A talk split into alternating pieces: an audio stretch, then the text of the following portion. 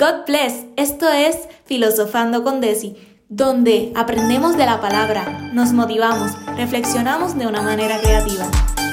Quédate a filosofar conmigo. Filosofando con Desi. Hey, God bless y bienvenidos al episodio número 10 de tu podcast Filosofando con Desi. Al fin, gracias por esperarlo. Ya llegamos al fin y esperaste una semana más extra para que saliera este episodio y, y es porque requería un tiempo de preparación, de oración que, que tuve que tomar para que Dios sea hablando a través de este episodio. Sé que Dios va a hacer algo grande porque él mismo me decía durante tantos años que no contaba mi testimonio, me decía, Desi, testifica, Desi, no tengas miedo, testifica que yo soy el que soy, yo soy el protagonista de tu historia. Y como Él es el protagonista de la historia, Él es quien va a brillar aquí. Y pues yo te voy a contar toda mi historia, ¿verdad? Eh, pero voy a, hacerte hincapié de cómo Dios ha estado en mi vida, mira. Pues este testimonio me gustaría empezarlo eh, diciendo que desde pequeñita yo fui una chica, sí, porque vamos al grano. Desde pequeñita yo fui una chica bastante insegura, eh, llena de muchos complejos, muchas tristezas, mucho... Mm, de hecho, tenía muchas pesadillas en mi niñez, tuve muchas pesadillas y no podía dormir. De hecho, también era una niña que padecía de, de, estar sonámbula, que muchas veces pues despertaba a mis padres o una vez ocurrió de que, de que me fui al baño, me intenté bañar, pero yo no recuerdo nada porque estaba dormida. ¿Qué quiero decir con esto? Como que yo no dormía bien. Siempre era, había algo como que me molestaba, como algo como que me, me drenaba la mente o la psique, yo no sé, pero siempre sentía, ¿verdad? Eh, eh, no sentía paz al dormir. ¿Qué pasa? Pues también desde niñita eh, tenía complejos horribles acerca de mi cuerpo.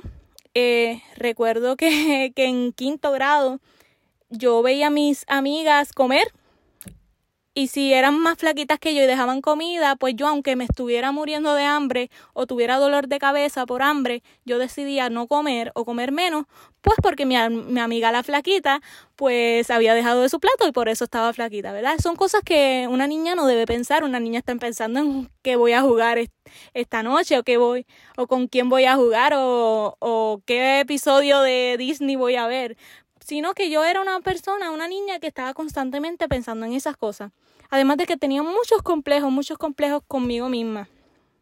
¿Y qué pasa? Siempre fui bien, bien insegura y, y una, una niña que a pesar de que era charlatana, porque yo siempre he sido arroz blanco, siempre fui, siempre tenía ese lado oscuro, odiaba la oscuridad, eh, detestaba, tenía un miedo horripilante a la oscuridad y simplemente cuando venía la noche era el peor momento para mí. A medida fui creciendo, eh, pues experimenté rechazos de amistades, me pasaba sola en, en primer, segundo grado, primer grado, kinder, primer grado, me pasaba solita, eso lastimó mucho mi autoestima y luego empecé a, cuando crecí, pues sí, tuve amigos, pero hubo un momento donde se burlaban mucho de mi peso se burlaban mucho de mi peso, de mi físico, de mis dientes, porque mis dientes eran horribles.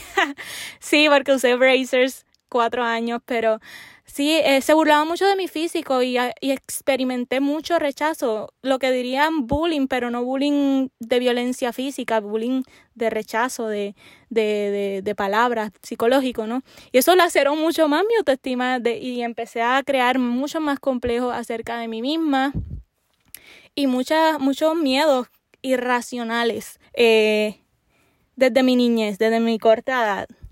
¿Qué pasa? A medida subo. De nivel y subo de, ¿verdad? Crezco.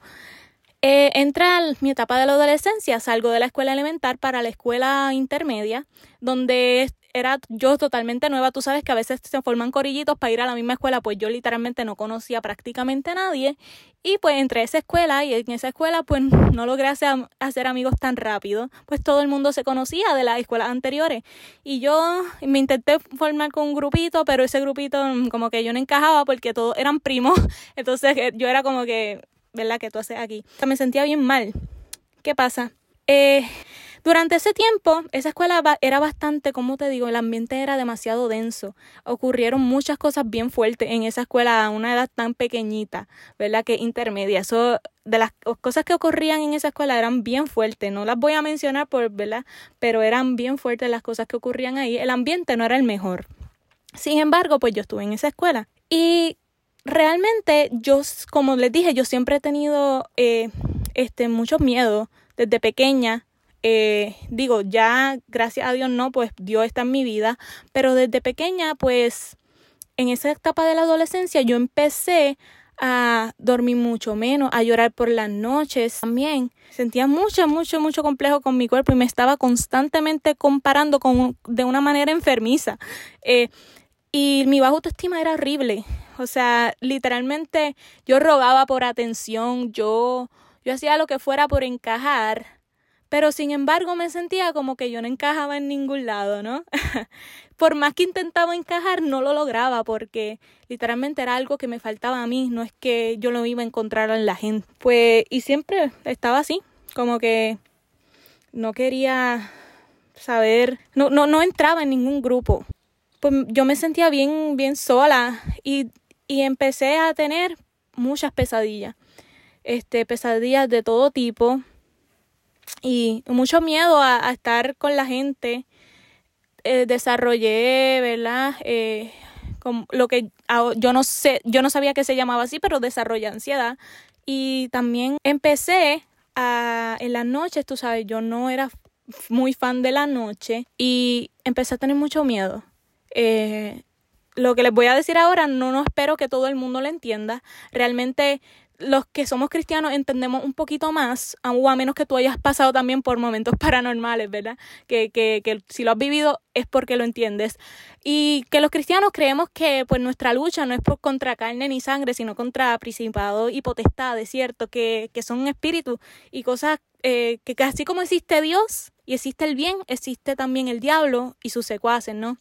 No creo no soy una persona que creo que el diablo es omnipresente, o sea, no creo que el diablo está en todas partes, pero sí creo que tiene secuaces y que cuando Dios tiene un propósito con alguien, sí podemos ser atacados. Dice en la palabra que nuestra lucha no es contra carne ni sangre, sino contra principados y potestades. Y pues, ¿por qué te digo esto? Es porque en las noches yo empezaba a sentir como, como que había una presencia en mi cuarto obviamente yo no era cristiana ni nada, no me interesaba nada de eso. De hecho, desde chiquita yo no quería, tú sabes, yo asistía a la iglesia católica, no estoy en contra de los católicos, no me malinterprete, estoy diciendo que deciré yo, no me gustaba ir al catecismo.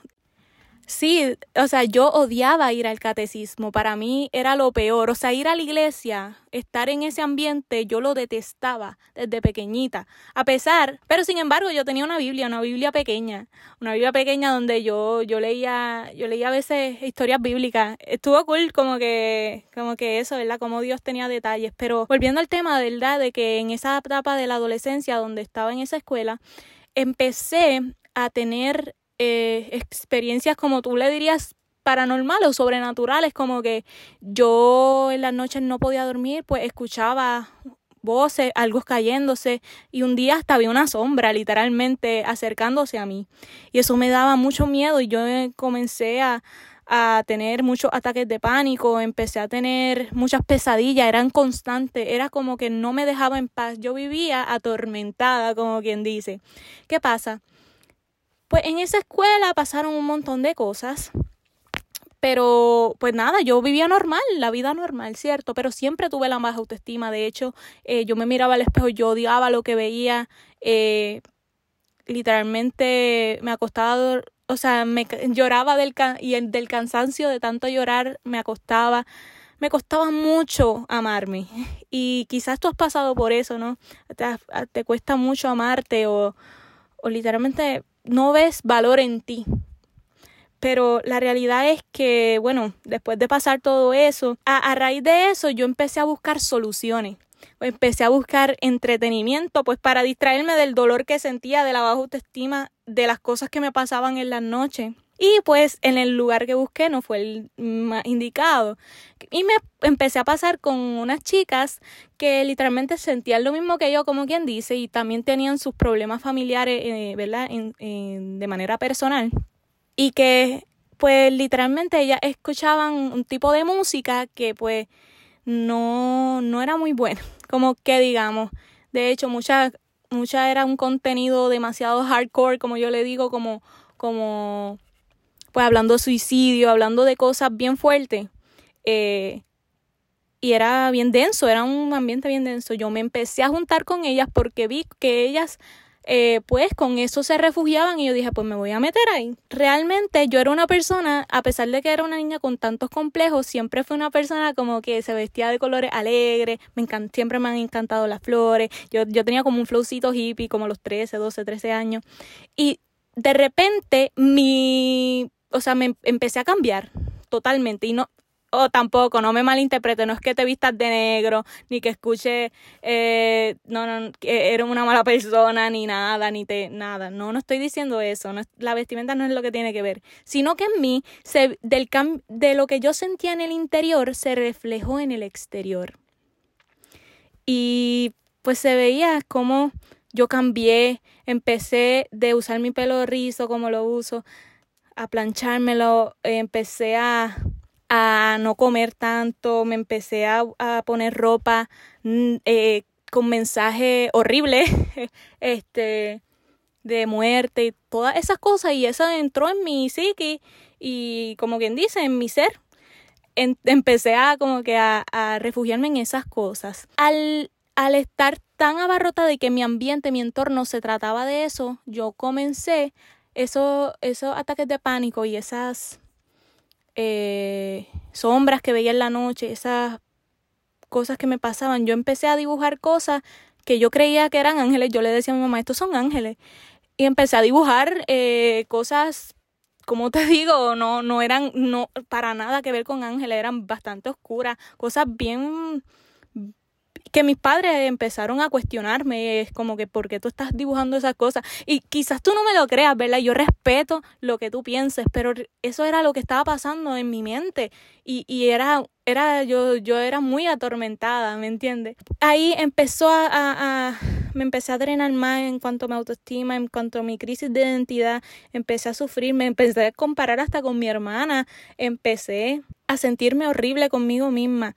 Y esa depresión se, siguió aumentando a nivel de que yo comía bien poco o comía demasiado. Eh, empecé a entristecerme y literalmente me venían pensamientos, el bombardeo de pensamientos, tú no vales, tú no sirves, tu familia no te quiere, tú no tienes ni amigos, nadie te quiere. Y eso empezó a ropar mi corazón y dejé, y yo le abrí la puerta que eso dejara en mi corazón. Y resulta que unas chicas, que las chicas con las que yo me juntaba, hacían unas prácticas eh, que pues no, no son buenas, pero... Y yo adopté, adopté esas prácticas. Y hubo un día en que estaba yo en mi cuarto, mis padres no estaban en casa, y me encerré en mi cuarto y empezaron esos pensamientos a bombardearme, a bombardear mi ser, de no vales nada, eres fea, eres horrible, no eres talentosa, ni siquiera tu familia te quiere, tus hermanos no te soportan, tú eres una carga para tu hermana. Y esos pensamientos arroparon mi mente a medida tal que yo, yo me miré al espejo, di lo que veía, me fui al baño y cogí una navaja, eh, me miré al espejo y empezaron esos pensamientos más horribles. Pero ¿qué tú haces aquí? ¿Qué haces viviendo? Tú no tienes propósito, ¿Qué te... no, tú no vales nada, eres fea, nadie te quiere, nadie te va a querer nunca. Tú no ves tu personalidad, eres annoying. Y todas estas cosas empezaron a inundar mi mente hasta que cogí esa navaja y yo estaba decidida a quitarme la vida. En ese momento yo miro mi mano y empiezo ¿verdad? a lacerarme, a cortarme. Y entre medio de toda esa oscuridad que sentía, de repente, y aunque no me lo crea, hubo una voz que me dijo, para, no lo hagas. Ya yo estaba a punto de, de quitarme la vida. Y esa voz me hizo como que despertar. Yo desperté de ese trance. Yo, yo estaba en otro trance, de verdad. No, no sé cómo explicarlo, pero yo lo solté. Yo me lavé las manos, me cubrí y me fui. Pasó, pasaron unas horas, mi hermana llega y me ve extraña y yo no le cuento nada hasta que le decido contar. Y le cuento lo que hice y mi hermana, pues obviamente, tomó acción y se lo dijo a mis padres. Mis padres estaban súper nerviosos, se hizo todo el protocolo, hablaron en la escuela eh, y todas las cosas, todo ese protocolo que se hace. Eh, yo cuando fui a la escuela mis amigos me miraban bien extraño, con muchos con tristeza, otros sorprendidos y yo me sentía sumamente mal porque no era como quien dice yo en ese momento cuando iba a hacer eso. Yo estaba bien arrepentida de haber intentado eso. Sin embargo, pues en esos casos, pues la, la, la gente pues nada, hacen un protocolo para llevarte entonces a una terapia. Y pues fui entonces a la terapia la terapia estuve siete días, siete días intensos donde no veía a mi familia, nada que ver. Eh, ojo, no estoy diciendo, esto no son tips ni nada, yo no soy psicóloga, no, no te estoy dando tips para nada, yo, eso habla a lo mejor con un profesional de la salud mental, pero esto fue lo que yo pasé y solamente estoy contando mi testimonio, esto es para que quede claro, ¿cierto? Entonces, pues estuve en ese hospital y en ese hospital... Eh, era una sección de adolescencia que por la mayoría de las veces hay, hay gente con ansiedad, ataques de pánico, depresión, intento suicida, eh, problemas alimenticios, etc. Y ahí pues tuve terapia. Pero ¿sabes qué me impacta? Que ahí, ahí desde el Señor me estaba llamando. Desde ahí el Señor me estaba llamando porque había una chica que decía, wow, me toca estar aquí. Y yo quería ir al retiro de mi escuela, pues ella estaba en una escuela católica. Y estuve ahí y decía eso, y yo dije, no te preocupes, tú vas a ir, no te preocupes, no te preocupes. Y, y me resulta bien, bien curioso que ella haya dicho eso, porque Dios como que me estaba llamando. Pero yo era una niña de 13 años, estaba, no me interesaba Dios para nada, nunca fui inculcada en eso. Así que luego que de salir de ahí, vi llorar a mi papá por primera vez y sentirse drenado por la situación que estábamos pasando. Yo pues me sentía culpable realmente por hacer eso. Pero después, ¿y cómo llego entonces a, la iglesia? es que mi papá conocía a un pastor y ese pastor eh, pues nos llevó a la iglesia y te lo digo, yo odiaba ir a la iglesia, detestaba pisar ese lugar, detestaba oír a la gente cantar, detestaba a la gente. yo miraba el reloj ¿cuándo se va a acabar esto? Esto es una loquera que yo hago aquí. Literalmente, y así estuve par de semanas. Pero ¿qué pasa? Esto a mí, yo cada vez que recuerdo esto, yo me emociono y le doy gracias a Dios tanto. Y es que realmente cuando pues yo no había tenido un encuentro con Dios y hubo un día en que pues predicaron, hicieron un llamado y y yo fui y no, no, estaban cantando, estaban cantando una canción que no me acuerdo, realmente no me acuerdo la canción, pero puedes creer que la misma voz que me dijo para, ese mismo timbre de voz, ese mismo color de voz que me dijo para en mi baño, me dijo, la vi literalmente, la pude oír y dijo, Desi, te amo y tú sí eres importante para mí. Y sé que se fue Dios, sé que se fue Jesús porque me salvó de la muerte y acepté y lo acepté en mi corazón. Eh, Jesús me salvó de la muerte literal y la muerte eterna. Eh, desde ahí, ¿verdad? El camino no fue de la noche a la mañana, todavía se, se no entendía muchas cosas, eh, cuestionaba muchas cosas de la iglesia, pero después empecé a enamorarme de la palabra de Dios, empecé a conocer jóvenes, empecé a, a entender mi, mi, identidad. Yo leía la Biblia todos los días, era una persona bien apasionada y empecé a entender la identidad que yo tenía en Dios. Y cómo entendí cómo Él me salvó, salvó no solo de la muerte, sino de la muerte eterna. Y eso es lo que te quiero hablar hoy. Que, mira, la psicología dice que es el estudio del alma. La psicología es el estudio del alma. ¿Y, y qué se ¿Y qué es el alma? Es algo con lo que Dios, Dios creó. Dios creó el alma. Somos cuerpo, alma y espíritu. Así que sí, creo en la, en la, en la terapia de salud mental, pero también creo en un Dios restaurador. Creo en un Dios que me devolvió la identidad y eso es lo que yo te quiero decir hoy en este testimonio. Este, este, esto es lo que es un testimonio de quién es Dios. Yo no puedo, la psicología solo va a estudiar lo que ya Dios puede sanar, ¿me entiendes? O sea, Dios es poderoso, Dios me sanó, Dios me cubrió, Dios me devolvió la identidad, Dios me hizo sentir amada, Dios me hizo sentir... Desi, tú eres importante para mí. Si tú no te has sentido importante para nadie, yo quiero decirte que si has pasado por lo mismo, algo similar, o lo estás pasando ahora, por favor, no te rindas. Porque una frase que a mí me encantó de, de alguien que es que dijo, estoy triste, pero puede ser que yo esté triste y me dé ansiedad y toda la cosa, pero no estoy sin esperanza. Estoy triste, me puede dar tristeza, pero no como alguien que no tiene esperanza. Yo te invito a conocer esa esperanza que es Jesús. Esa esperanza es Jesús.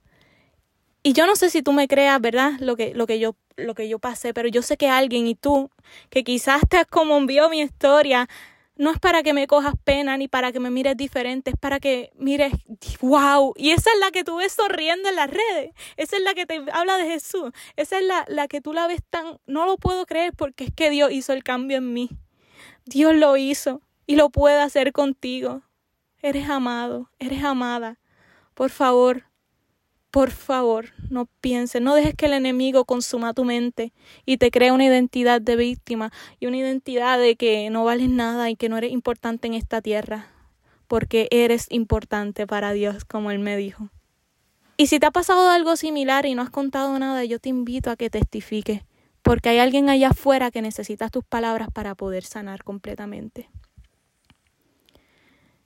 Dios lo hizo, lo hizo conmigo y estoy tan agradecida con su misericordia y su amor, porque no solo me salvó de la muerte, me salvó de la muerte eterna, porque yo era enemiga de Dios.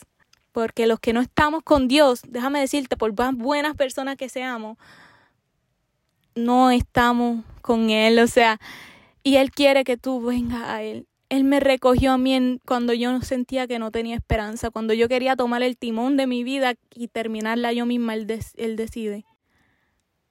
Estoy sumamente agradecida con Él, porque Él, de la misma manera que lo hizo conmigo, lo puede hacer contigo. De eso estoy completamente segura.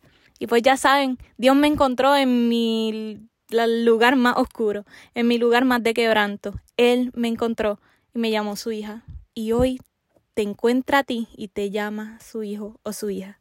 Gracias por escuchar este episodio, gracias por esperar mi testimonio y espero que este testimonio lo comparta a alguien que sabes que necesita escucharlo y que el Señor sea bendiciendo tu vida y que puedas encontrarte con Él. No esperes más, de verdad. No busques en otro lugar donde solo se encuentre en Dios. ¿Y qué, qué te digo hoy? Que hoy sí me da tristeza, sí me da ansiedad, pero vivo con esperanza, porque no será eterno, porque debo tengo un Dios, un Jesús que siempre está ahí abrazándome al ladito. Y a Él le debo todo. Dios te bendiga. Y esto fue Filosofando con Desi. Gracias por escuchar este episodio, espero que te haya gustado mucho. Recuerda que nos puedes seguir por las redes sociales como Filosofando con Desi, asimismo en Instagram. También me puedes seguir a mí en mi Instagram como desire.monserrat. Y sigamos filosofando. Hasta la próxima.